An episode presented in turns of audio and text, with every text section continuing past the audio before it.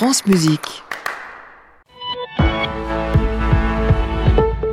L'air sur France Musique d'un nouveau point sur l'actualité avec Olivier Denré. Bonjour Olivier. Bonjour Jean-Baptiste, bonjour à toutes et à tous. Un gouvernement qui n'est toujours pas au complet ce matin, plus d'un mois après la nomination de Gabriel Attal à Matignon et un partenaire du camp présidentiel qui affirme être en désaccord profond avec le chef de l'État sur la politique à suivre. Relaxé en début de semaine par la justice, François Bayrou rue dans les brancards et fait savoir qu'il ne sera finalement pas ministre. Le patron du Modem précise avoir discuté sans succès de l'éducation nationale et des questions liées à l'aménagement du territoire. Le ministère des Armées lui a même été proposé. Bienvenue dans l'opposition, ironise le socialiste Boris Vallot quant à son collègue LR Pierre-Henri Dumont. Il l'appelle le ministre de l'Agriculture à démissionner lui aussi puisqu'il est membre du parti centriste. À travers cette passe d'armes inédite avec l'Élysée, on comprend aussi que le président de la République s'est sans doute résolu à écarter Amélie Oudéa Castera du ministère de l'Éducation nationale. Un nom circule désormais pour la remplacer, celui de Nicole Belloubet qui fut garde des Sceaux de 2017 à 2020. Nicole Belloubet, issue du PS, fut notamment rectrice des, académies de Limoges et de Toulouse entre 97 et 2005, avant de démissionner pour dénoncer à cette époque des suppressions de postes. Les militants du PS doivent valider aujourd'hui la liste de leur parti pour les prochaines européennes. Elle sera dirigée par Raphaël Glucksmann, le fondateur du petit mouvement Place Publique, présenté par Olivier Faure comme l'homme politique le plus suivi sur Instagram.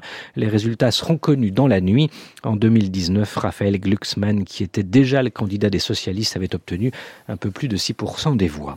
Sans attendre des restrictions de la part de l'Europe, un rapport parlementaire appelle à faire cesser le plus vite possible les rejets industriels en France qui contiennent ce que l'on appelle des polluants éternels. Il réclame également un état des lieux des pollutions contenant des PFAS.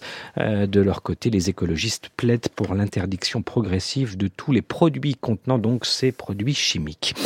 Des plans de départ volontaires chez Casino, ils ont été promis hier à l'intersyndicale par les futurs repreneurs du groupe de distribution. Les représentants du personnel souhaitent que ces départs volontaires soient proposés sur la totalité du groupe et pas uniquement sur les sites concernés par le PSE, le plan de sauvegarde de l'emploi. Les syndicats précisent que les salariés licenciés auront droit à des indemnités supralégales. Le parquet de Paris ouvre une enquête après la plainte déposée par euh, Judith Godrèche contre Benoît Jacot.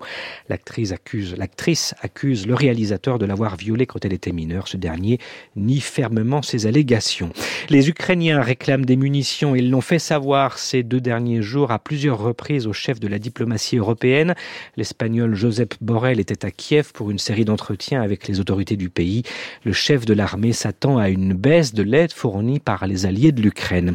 C'est un moment très important pour Donald Trump. La Cour suprême des États-Unis doit dire euh, aujourd'hui si les actes de l'ancien président pendant l'assaut du Capitole en 2021 euh, le rendent inéligible. Le milliardaire républicain demande l'annulation d'une décision de justice du Colorado.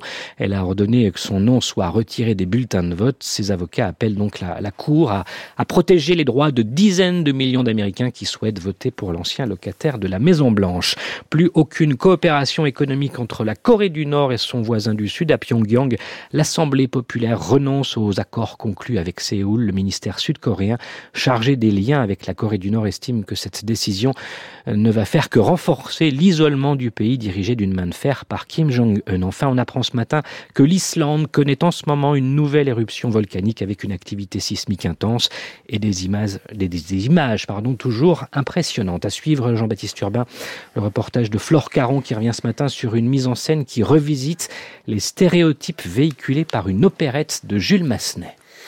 À demain, Olivier Doré. Très bonne journée. Bonne journée à vous, à demain à réécouter sur francemusique.fr.